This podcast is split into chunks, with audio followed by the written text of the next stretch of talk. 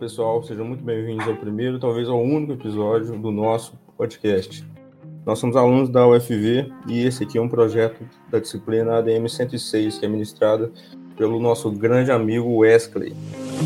Então, meu nome é Rodrigo Castro e hoje eu e meus colegas vamos conversar com o Marcos Ferreira. O Marcos trabalha na área de recursos humanos da Via Varejo.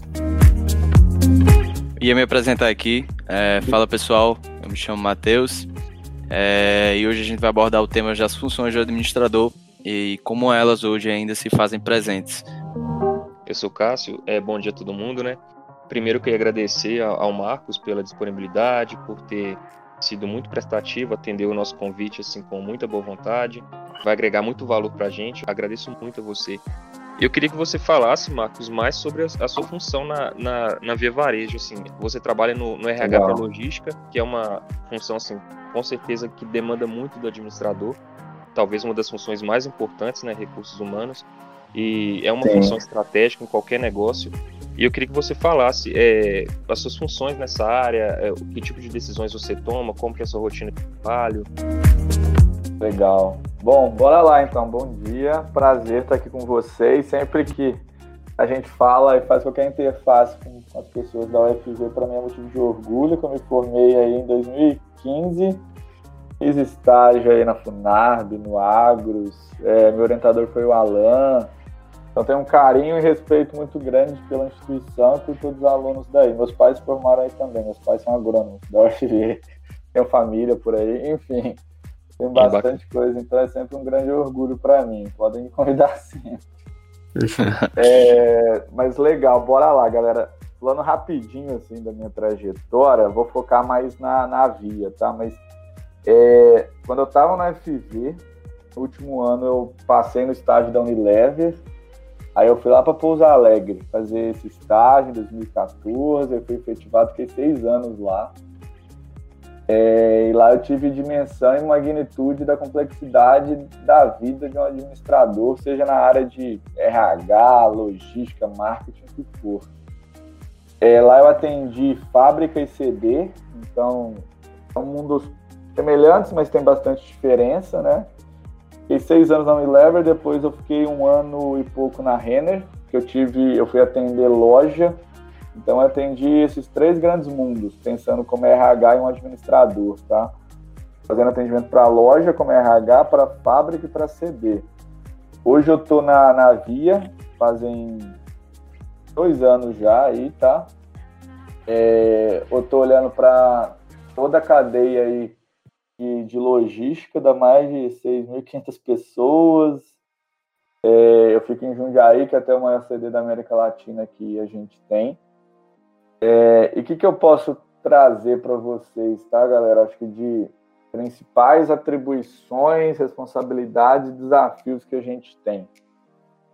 É, hoje, o papel do administrador no mundo corporativo e no mundo para a gente ser agente de transformação, eu acho que o principal fator que a gente tem que levar em consideração é o quanto que a gente influencia as pessoas na tomada de decisão.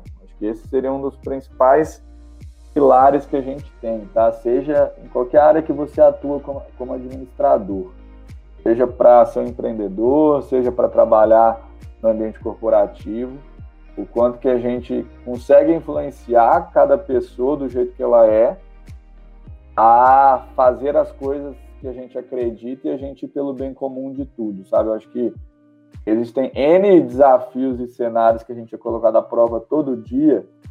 Eu acho que a gente vai ter que ter muita resiliência e jogo de cintura e principalmente inteligência emocional para poder lidar com isso e saber influenciar as pessoas aí na direção que a gente acredita do propósito maior que a gente tem, tá? Então acho que esse seria um primeiro pilar muito grande e forte que a gente tem como administrador. O outro, eu entendo, é, a gente até fez uma conversa a, a, recentemente que me convidaram também é, para falar um pouco né, dos desafios que a gente tem no, como RH, na vida e tal. Participei com outros colegas que já formaram também. E por mais que o mundo seja muito instável e a gente não consiga organizar muitas coisas, a gente, como administrador, tem que garantir que a gente está reduzindo a chance de erro e de problemas no curto prazo. E o que, que eu quero dizer com isso? É, sempre é importante, ao máximo, a gente tentar planejar tudo que a gente faz. Por mais que a gente vai ter chance de as coisas não sair como a gente planeja, a gente tem que tentar ao máximo organizar a rotina, é, os papéis e responsabilidades do grupo, equipe que você trabalha, para tentar minimizar a chance de desvio de processo, de organização, de objetivo que você tem dentro de indicadores, enfim. Porque eu acho que ao longo de quase oito anos de experiência de, de, de administrador, eu sinto muito que é, é tudo muito caos no meio disso tudo e a gente precisa tentar controlar o caos através de formatos de trabalho e metodologias, tá? E aí eu acho que o planejamento vai muito em linha com isso. Como é que a gente consegue implementar e colocar metodologias ágeis, como é que a gente consegue colocar um squad, um formato de trabalho que cria uma governança para a gente conseguir operar e tirar as coisas do papel e agregar valor para o negócio, seja seu ou seja de onde você está trabalhando, tá? Porque é da natureza humana o ser humano ser um bicho um pouco preguiçoso, tá? que vocês até como colegas de trabalho, a gente sabe que tem gente é, né, mais proativa, tem gente que tira, entre aspas, a bunda da cadeira para fazer as coisas acontecer, e outras pessoas que não tanto.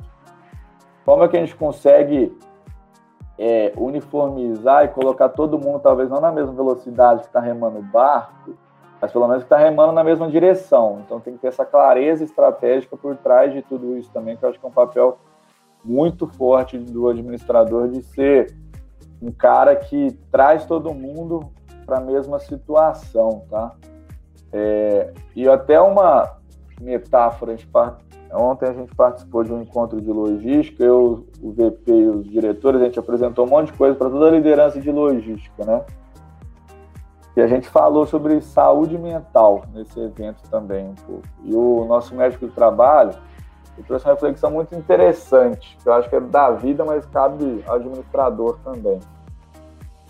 Ele falou assim: é, hoje a gente não está no mesmo barco no meio dessa tempestade que o mundo e que as coisas estão acontecendo. Está tendo uma tempestade, mas cada um está num barco diferente. Tem uns que estão num botezinho pequenininho, com a tempestade pegando, tem outros que estão num iate, tem outros que estão num navio do tamanho do mundo.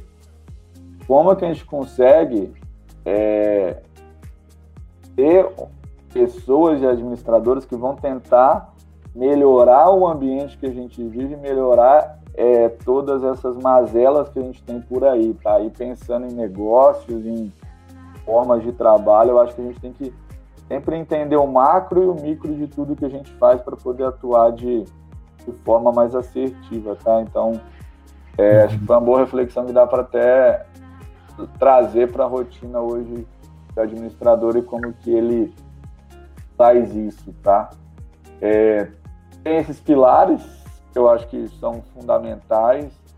É, hoje eu tenho equipe que me ajuda, então como a gente tem 27 CDs, tem muita gente espalhada pelo Brasil afora. É, como que a gente é, organiza e cria um formato de mensurar o que essas pessoas estão fazendo. Querendo ou não, tá, pessoal? A gente tem que trabalhar com o termo produtividade. Então, como que a gente mensura as pessoas e processos que hoje a gente tem numa organização são produtivos? Existem N formatos, tá? Falando de, do, do negócio de logística, a gente tem sistema que faz isso. Não sei quantos conhecem, mas o WMS Manhattan, que calcula labor cost, um exemplo. É, a gente tem o maior CD da América Latina, é o nosso, das Casas Bahia, em Jundiaí. É, a gente tem que passam mais de 300 caminhões na nossa expedição lá para levar produto para o cliente. E a gente tem os empilhadores e paleteiros, né, que são funções operacionais que pegam as, produtos e colocam no caminhão. Tem empilhador paleteiro, vai e coloca é, em torno ali de 5 bags dentro do caminhão. Tem empilhador de paleteiro que coloca mais de 50 no dia. Por que, que existe essa diferença? É um ponto para se questionar a gente como administrador, independente se você é um gerente de CD, um gerente de RH, você é um gerente de marketing, o que for. Você, como um cara que está olhando uma área, você vai ter que entender o porquê está acontecendo e o que, que leva a esse desvio dentro de uma mesma função, de pessoas que têm, entre aspas, a mesma qualificação, que gera esse comportamento é totalmente desnivelado entre as pessoas, tá? Então, isso dentro de uma organização é papel do administrador, acho que detectar, trazer o ponto baseado em fatos e dados e tomar uma decisão pautada nisso. Então, aí quando eu digo tomar uma decisão é para um camarada desse, a gente deveria ter um plano de recuperação para tentar é, recuperar ou não tem o que fazer com ele e a gente deveria convidá-lo a virar nosso cliente. Tem que pensar em tudo isso, sabe? Eu acho que são vários formatos aí que a gente tem que sempre refletir pensando em qual que é a melhor saída, tá? Tô falando bastante, vocês querem perguntar? Tem, eu acho que o caso está com ponto de exclamação, não sei se isso é levantar a mão, desculpe, eu não conheço muita ferramenta, mas digam aí. Não, na verdade, eu, eu nem vi aqui também, é, devo ter apertado alguma coisa. Mas é, só aproveitando o gancho que você falou, é, uhum. Você falou de uma coisa que a gente vê muito assim na teoria, né, na administração clássica. O Taylor fala muito disso, de ele chama de vadiagem sistemática, né, que é essa questão de que o funcionário ele meio que naturalmente ele tende a ser preguiçoso, ele precisa de supervisão constante. É, aí Sim. você fala dessa diferença de um funcionário que produz assim dez vezes mais que o outro dentro de uma mesma função. É, uhum. você, é, como que é no, no RH da Via Varejo essa questão de é, da supervisão, como que vocês conseguem alinhar isso? É, igual você falou, tem como fazer um plano de recuperação para esse cara ou não Boa. tem jeito? Porque às vezes é um problema de motivação, então talvez já não é da alçada mais do gestor, porque parte com uma coisa pessoal, mas aí vocês têm esse, esse meio de ter essa relação um Legal. pouco mais pessoal também para saber o que está acontecendo. Como é que funciona isso lá? Boa. Foi o Cássio que falou? Desculpa, foi, né? Isso, isso. Boa, boa pergunta, Cássio. Cara, nossa, dá pra, dá pra falar bastante sobre isso. Vou tentar ser bem coeso aqui sobre isso. Em resumo, cara, a gente tem. É, nem, só um ponto, tá? Nem chama mais via varejo, chama via agora. Depois vocês pesquisam aí, a gente tá fazendo ainda ah, mudanças ah, aí de marca, mas fica tranquilo, isso aconteceu há poucos dias, tá? Ah, mas acho que pra, é, mudou bastante, agora a gente é ir além do varejo, tem bastante coisa que vem sendo falada aí, tá? Mas enfim, sobre sua pergunta. É, a gente vem criando muito processo, metodologia e forma de acompanhar as pessoas e o que vem acontecendo, tá? Vou citar algumas. A gente tem, por exemplo, avaliação de competência, baseada em, em um plano de fundo técnico e um plano de fundo comportamental alinhado com nossa cultura organizacional, tá? Então a gente avalia as pessoas, desde o ajudante até o nosso CEO, claro que com métricas e formatos e até afirmativas diferentes para cada um. Esse é um plano de fundo muito importante para a gente saber o quanto que a gente está sendo assertivo dentro de, dentro de tudo isso, tá? Um outro formato é, querendo ou não, né, tem o gestor imediato, tem as pessoas ali que avaliam ele e tal. Por mais que a gente é, dá muita autonomia para a liderança hoje que a gente tem é, da Via, a gente sabe que cada caso é um caso.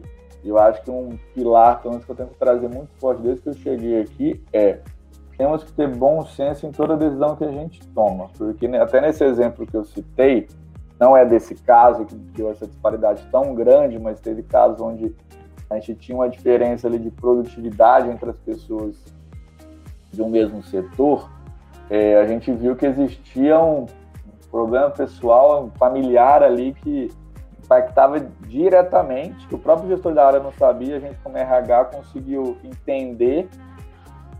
A gente tem um, um, uma plataforma que é um doutor via saúde, colocando um psicólogo para falar com esse operador, etc e tal. A gente conseguiu fazer um plano de recuperação para um desses casos, tá? É, então, acho que o primeiro ponto é, tem A gente tem que ter zelo, cuidado para entender o que vem acontecendo e não simplesmente pautar em número. Ok, é um indicador, mas tem que entender se realmente faz sentido e o que está passando por de trás do, além do profissional, o ser humano que está ali na nossa frente, tá?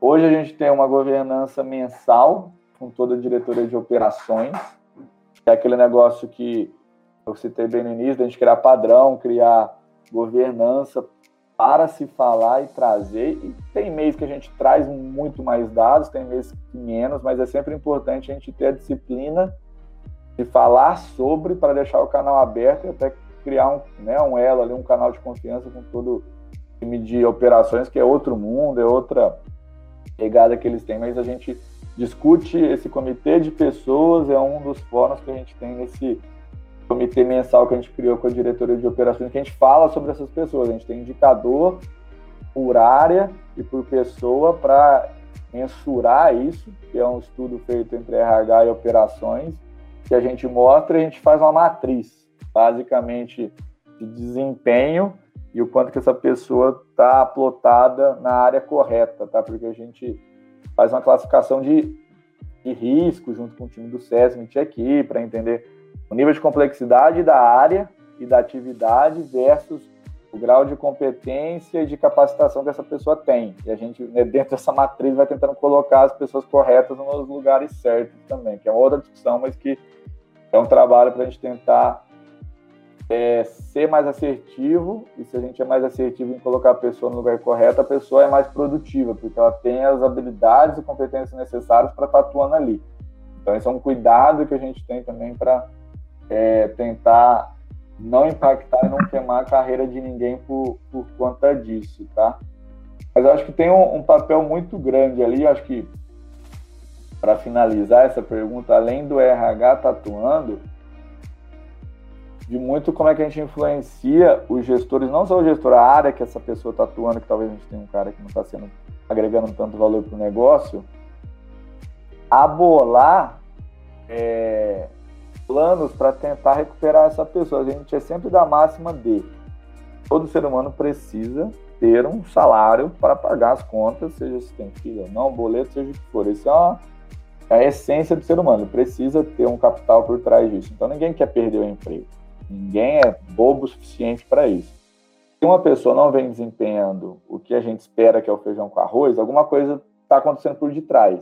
A gente pode ter contratado errado. A pessoa pode ter é, N outras coisas acontecendo por detrás dela, ou realmente pode ser uma pessoa que tenha má fé. São, cada caso é um caso, tá? Mas é, a gente precisa entender o que vem acontecendo, o que causa essa disfunção dentro da, das pessoas e do comportamento humano, porque a gente sempre separa em a gente tem que ter é, um ambiente de trabalho seguro para as pessoas, a gente tendo isso, a chance de erro, de incidente ou acidente de trabalho é, é baixa. E se tiver tudo isso certo no ambiente, qualquer problema que der, e que mais de 90% dos problemas de uma organização é por conta de comportamento, a gente tem que entender o porquê que esse comportamento e a natureza humana de tal pessoa foi desviada e focada para isso, tá? É, tem até um parênteses aí para tentar fechar a resposta dessa pergunta não na Via, mas na Unilever, a gente usava um negócio que é muito interessante. É, vocês provavelmente já ouviram falar de TPM e tal. Na Unilever a gente usava o WCM, que é uma metodologia para é, modelo produtivo, né, custo zero. Eles são bem focados em zero, N incidentes, problemas de qualidade, etc. E que lá diz que todo ser humano vai errar no mínimo 30 vezes durante o dia. Todo ser humano, no mínimo. Porque o professor é a Machina, que é um estudioso e tal. É, e todo erro humano, que é caracterizado é, por algum problema de comportamento, tem como a gente analisar por que, que essa pessoa errou, errou. Porque pode ter sido uma falta de atenção, pode ter sido um erro de julgamento de um cenário e ele tomou uma decisão precipitada, pode ter sido um esquecimento, pode ter sido é, N coisas, como é que a gente analisa isso e cria uma contramedida eficaz para que aquele, erro não ocorra novamente com a pessoa ou com outra pessoa.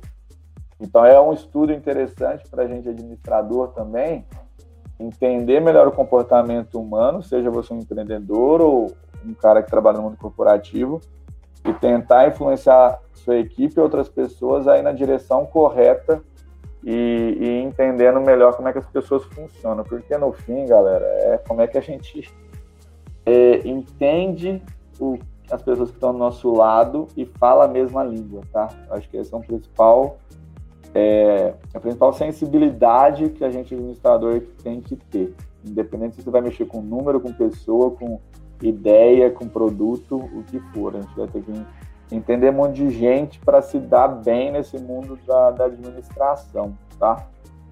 Tentei resumir, não sei se eu falei demais.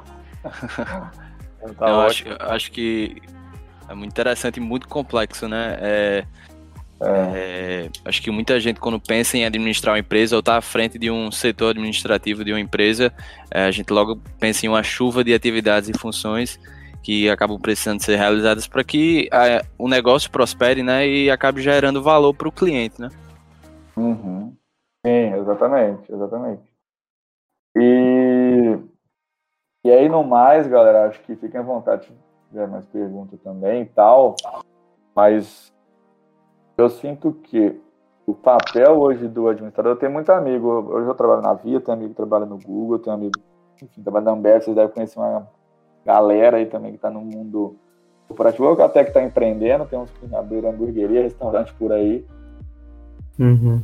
E eu sinto que para um empreendedor, deve ter alguns de vocês aí que estão afim também dessa empreitada, é, o tal do, do plano de negócio também é fundamental, tá? A gente saber trabalhar e saber construir esse planejamento estratégico, esse plano de fundo para conseguir prever entender o ambiente onde a gente está entrando é um papel fundamental, acho que do empreendedor a gente ter essas análises ter essa previsibilidade de dados e de consumo do, dos clientes. Eu trabalho no varejo já há algum tempo e a, demanda, a lei da demanda e oferta é batata, né? A gente tem que estar muito antenado nisso, porque depende do que a gente faz, vai poder oscilar e como é que a gente reage de forma rápida à mudança de comportamento do, do consumidor. Na pandemia, nossas vendas online versus offline aí, era 70% das vendas da Via era em loja, torno ali de 30 era é, do online. Esse número hoje representa 80-20, 80 para o on, 20 para o off. Ainda tem uma galera bem das antigas que compra em Casa Bahia Frio lá na loja, vai na boca ali da, do caixa, mesmo em época de pandemia, acreditem se quiser.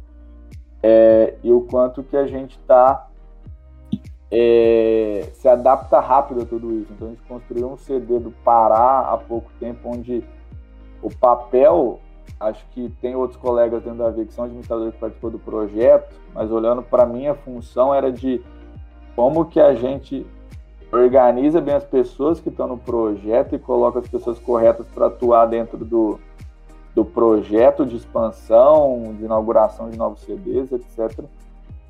E o quanto que a gente está sendo rápido na tomada de decisões. Tinha um plano de ser super rápido quando o volume que a gente estava tendo do online nosso, a gente era uma região que a gente está expandindo, que é Norte e Nordeste, é, é o maior foco que a gente está tendo. A gente precisava contratar rapidíssimo as pessoas ali, é uma região muito inóspita, etc e tal.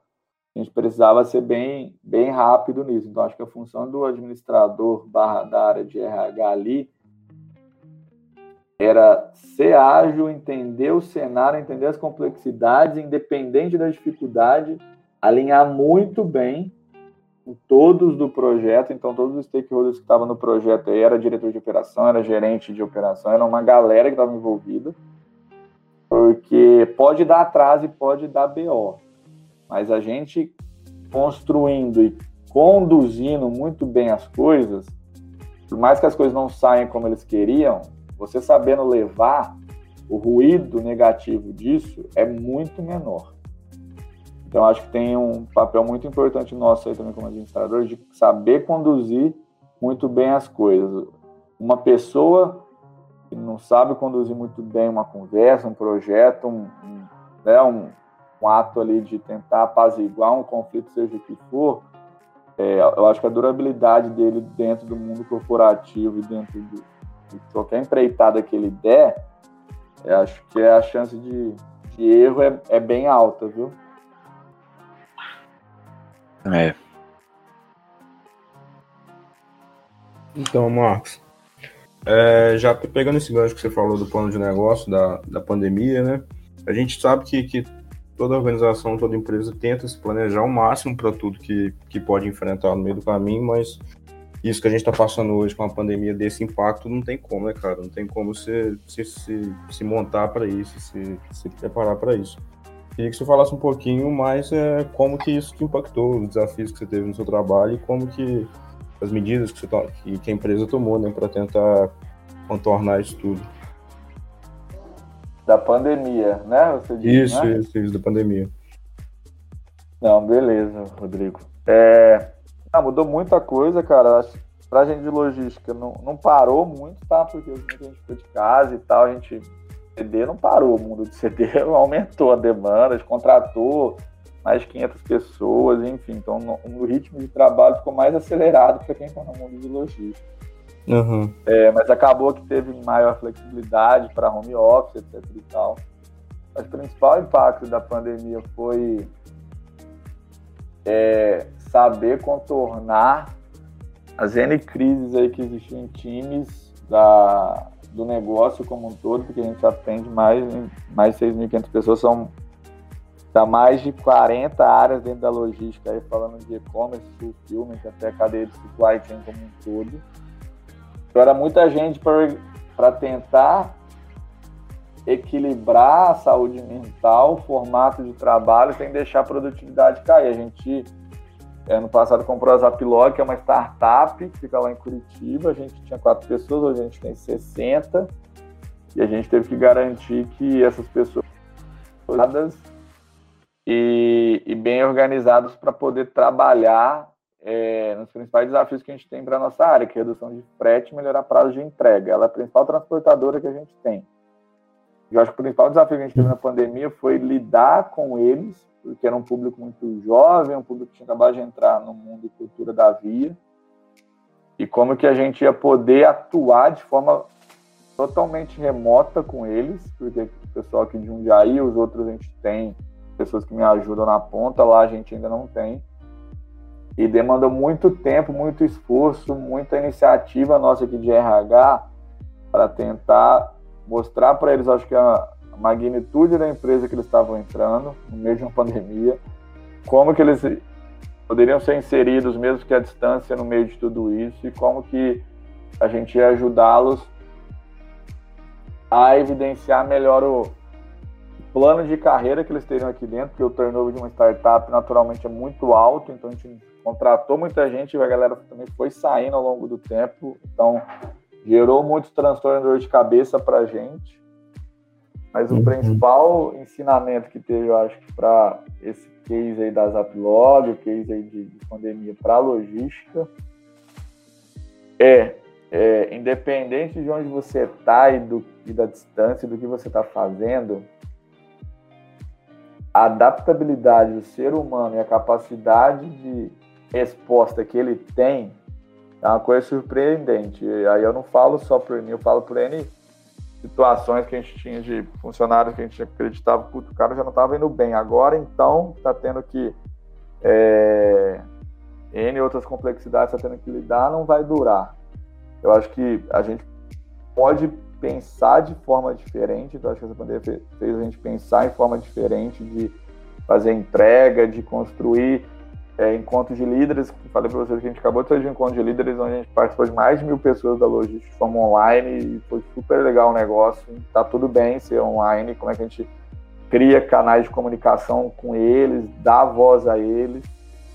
As pessoas gostam de se, né, de se sentir ouvidas. Então, como é que a gente faz de forma genuína, né? Não seja uma coisa forçada, seja uma coisa genuína no meio disso tudo. Então, foi algo que a gente conseguiu, como acho que liderança de logística, se reinventar de forma muito rápida e, e não deixar a peteca cair, mesmo com essa complexidade que já existia antes de pandemia, de ter muita gente espalhada pelo Brasil afora e a gente não poder estar 100% do tempo com eles. E a gente criar formato, a gente criou uma plataforma onde a gente dá voz para eles, que é o Conecta, eles divulgam coisas lá, enfim, a gente fez bastante coisa para tentar aproximar e garantir que no meio dessa instabilidade toda, que a gente teve suspensão de contrato, que a gente teve é, redução de jornada de trabalho, muita gente foi impactada com isso, muita gente. A gente vai ter mais uma nova leva aí agora, né? É, que a ideia não é tirar emprego de ninguém, a ideia, é através, né, esse case aí de, através de uma medida do governo federal, a gente conseguir é, ser assertivo nas escolhas de quem a gente está reduzindo jornada, suspendendo contrato, e mostrar que mesmo assim é um período que vai passar, mas a gente conta com essas pessoas para continuar aqui com a gente, tá? Então, foi muita coisa que foi acontecendo que a gente teve que saber lidar de forma rápida, que não, nunca teve que parar para pensar nisso, e como que a gente teve que se remodelar de forma muito rápida, tá? Eu acho que esses seriam os grandes ensinamentos aí que a gente teve na, nesse momento aí conturbado que vivemos.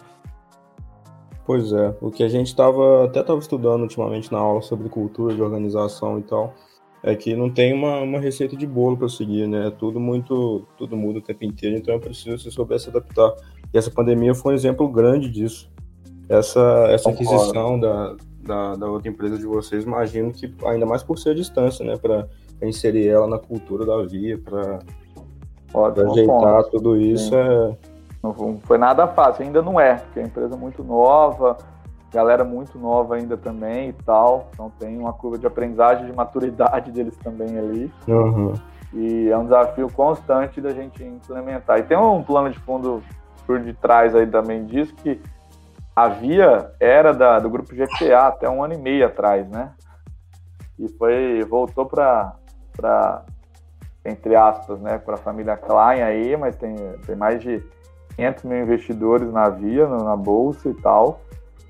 E a gente também reinventou o modelo de cultura nosso em pouquíssimo tempo, no meio desse caos e no meio dessas aquisições que a gente fez. Que a gente não só adquiriu a Zaplog, né? a gente adquiriu a XP 9, que também é uma plataforma de tecnologia, fizemos parceria com o Distrito, que é a maior pool de tecnologia do país aí e tal, enfim, fez muita coisa.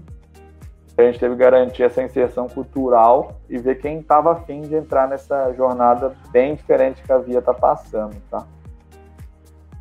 Sim, sim. Marcos, é, você tocou num ponto assim que eu acho que é um grande problema, assim, principalmente para quem é gestor de RH, que é a questão do turnover, né? Tipo, eu acho que isso é, atrapalha muito a questão do planejamento. Você está contando com aquele colaborador, então é, de repente o cara sai, isso envolve custo para contratar outra pessoa, treinar tudo de novo. É, como uhum. que você acha é, a melhor forma de contornar isso? Seria mais na hora da contratação mesmo, ou no acompanhamento depois desse profissional? Sinceramente, viu, Cássio? Acho que o ponto-chave disso é, são os primeiros 90 dias, viu, meu amigo? É a pura realidade, por isso que existe o tal do contrato de experiência aí, que eu acho que é uma coisa que tem que ter. É assim, né? É, de novo, cada caso é um caso, mas quem a gente pega de amostra geral tem um papel fundamental do gestor nisso tudo. Fundamental. Muito mais do que o colaborador. O cara acabou de pousar num ninho novo. O cara acabou de chegar é, o cara vivia lá no Polo Norte, foi lá pro Saara, né? Entrou num mundo novo lá. se, o, se, o, gestor não for um cara que tem empatia, que entende é, e, e cuida da pessoa de forma organizada, disciplinada e genuína, para ele sentir bem, se sentir em casa, a gente perde essa pessoa de forma muito rápida. Perde bons profissionais, né? Mais aí de 80% das pessoas não deixam as empresas, deixam os chefes dela, né? Então esse é um outro ponto também.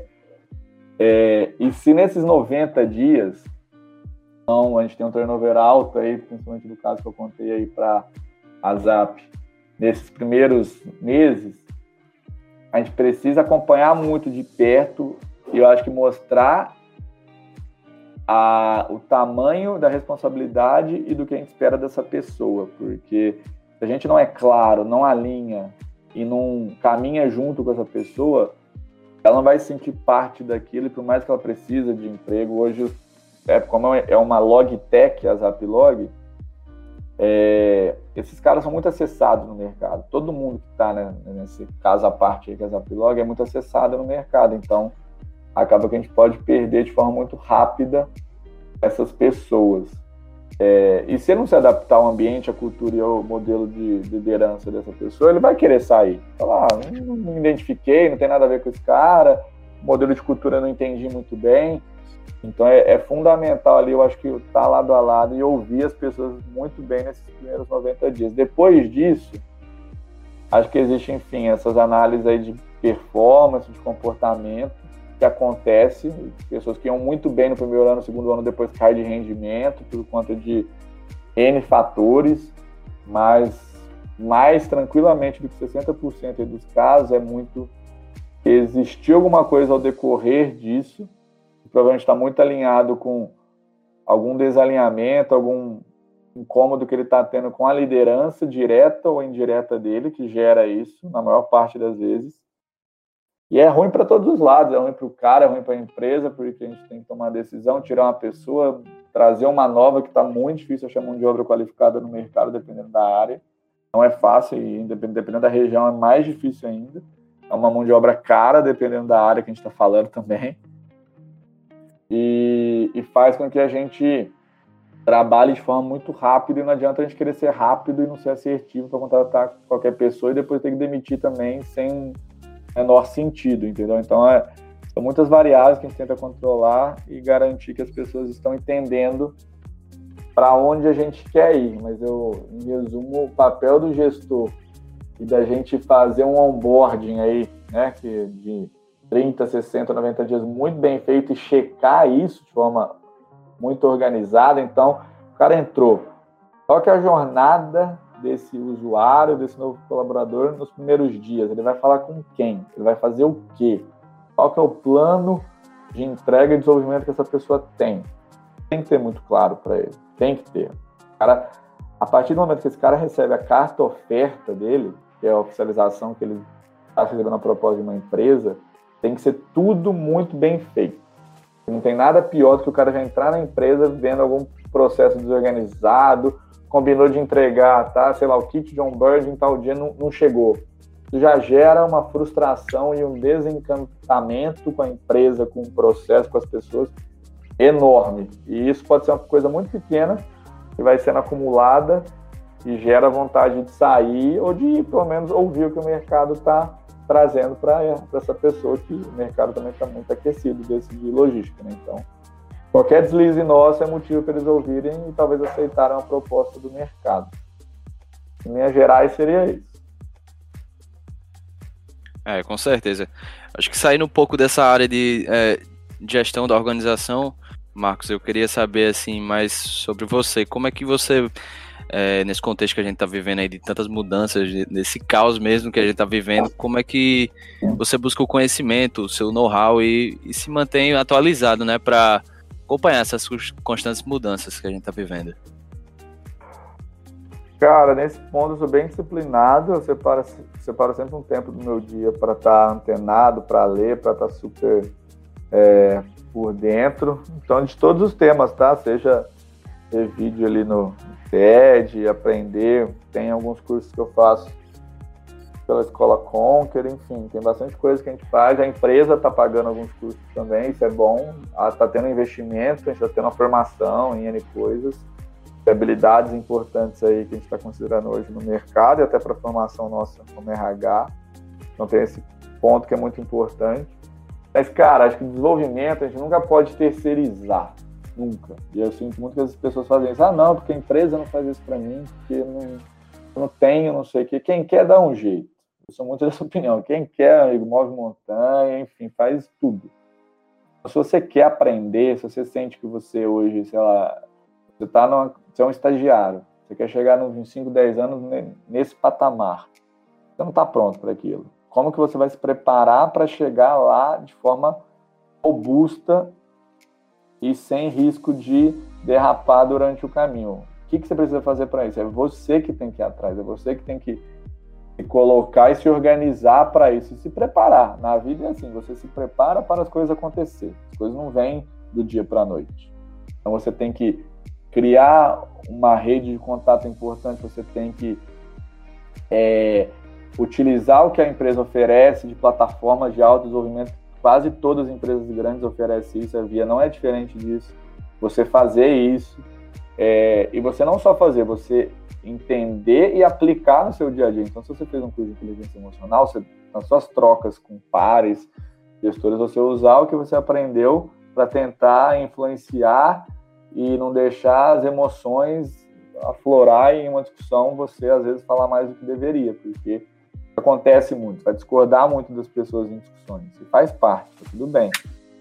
Como que você também se organiza para isso e entende melhor o, o cenário onde você está tá entrando. Mas eu tento ao máximo, cara, ler muito, é, troco muito com as pessoas que eu conheço, então, os amigos que eu citei durante a conversa, falo muito com eles para entender não só do meu segmento, entender de outros segmentos. É, eu estudo muito sobre a área que eu trabalho, aí quando falo área, não, não só área de RH, mas é, o papel aí que a gente está tendo como administrador e área de logística no meio disso tudo. Então, leio muito Alibaba, o principal aí player mundial, o que, que os caras tramam, o que, que a Amazon está fazendo no Brasil, o que, que o Mercado Livre está fazendo de disruptivo. Tem que estar tá antenado. Tem que estar tá antenado em tudo. Seja no seu segmento ou no outro, seja na sua área ou na outra. Esteja. Ontem, nesse evento lá, tinha as apresentações, depois tinha um backstage lá que a gente estava conversando com os diretores. A conversa dos caras é sobre ação e quanto que o lucro do Meli e o lucro ali da Ambev quase triplicou. A conversa é disso, entendeu? Independente se é sua empresa ou não.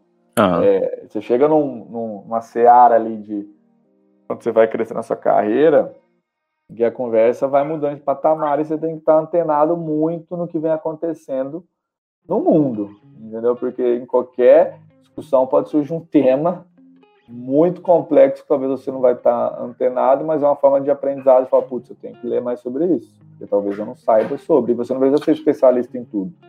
Você precisa, no mínimo, estar tá sabendo o que está acontecendo. Porque em alguma discussão, seja o trabalho da vida, talvez você vai ser questionado ou vão falar sobre. E, pelo menos para mim, na minha essência, é muito ruim quando alguém, alguém fala uma coisa e eu não tenho nem ideia do que estão falando. Eu me sinto muito mal por isso. Mas aí eu acho que é também uma cobrança que cada um tem de si, que eu acho que é importante ter na medida correta, né?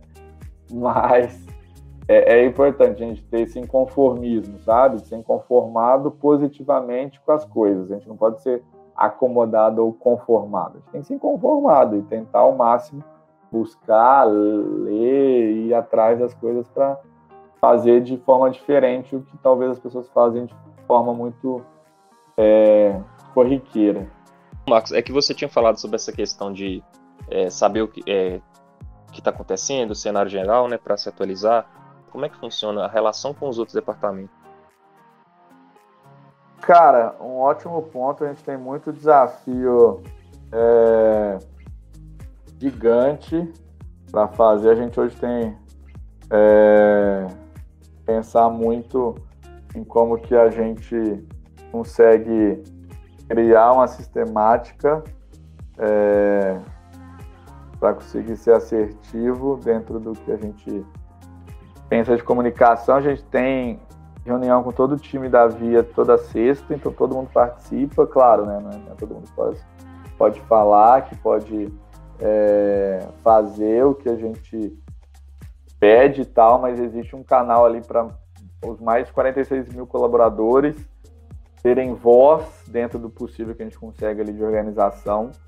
Toda sexta-feira, 8h30, é, existe até, perdi o encontro, mas é gravado, eu consigo ver depois e tal, é, para conseguir fazer isso, tá? Então, eu acho que é um meio de se comunicar entre as áreas, seja loja, seja logística, seja marketing, vendas, etc e tal. É, é um ponto muito é, importante isso, tá? E acho que como área de logística, a gente tem muita interface, principalmente com a área de TI, né, e com corporativo. Então a gente cria um formato de governança também para falar com eles e para estabelecer ali é, um canal aberto para tentar ao máximo estar tá se falando em antenado. Tem uma outra plataforma da companhia também que foi legal que desenvolveram, que é o Conecta, que é um aplicativo aí que pessoas entram, interagem, postam, uma rede social da, da Via, tá? Isso faz com que a gente tenha interações, então o cara de loja postou um negócio, o cara lá do Piauí, do CD nosso, curtiu. Então acho que começa a ter essas trocas, as pessoas começam a se falar mais, então acho que isso daí é uma coisa que agrega e ajuda muito também, né? Então acho que isso daí é, é muito bom também para nos ajudar.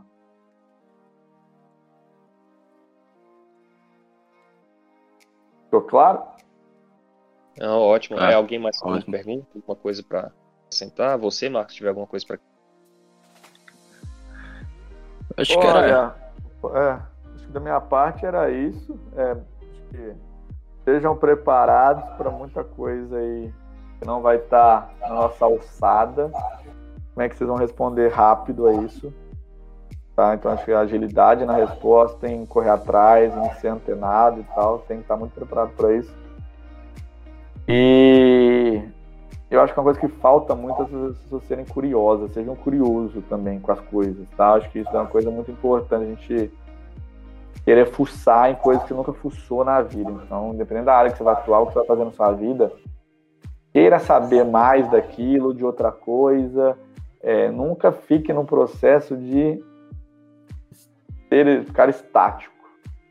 A partir do momento que a gente começa, como ser humano profissional, não ter vontades genuínas, é um ponto de atenção e que a gente deve ligar o alerta, porque a gente sempre tem que querer as coisas, querer descobrir, querer navegar, querer explorar. E e correr atrás de, de, forma autônoma, de forma com a ajuda de colega, de empresa, seja o que for, tá? Mas eu acho que precisa ter isso para poder ser um profissional mais preparado para os desafios que a gente tem. É, por fim aqui eu queria agradecer novamente a você, Marcos, por ter por estar aqui presente e ter feito esse nosso projeto acontecer. E a você, ouvinte, por ter ficado aqui com a gente até esse momento. É, espero que tenha agregado muito no conhecimento de todos. E é isso, obrigado.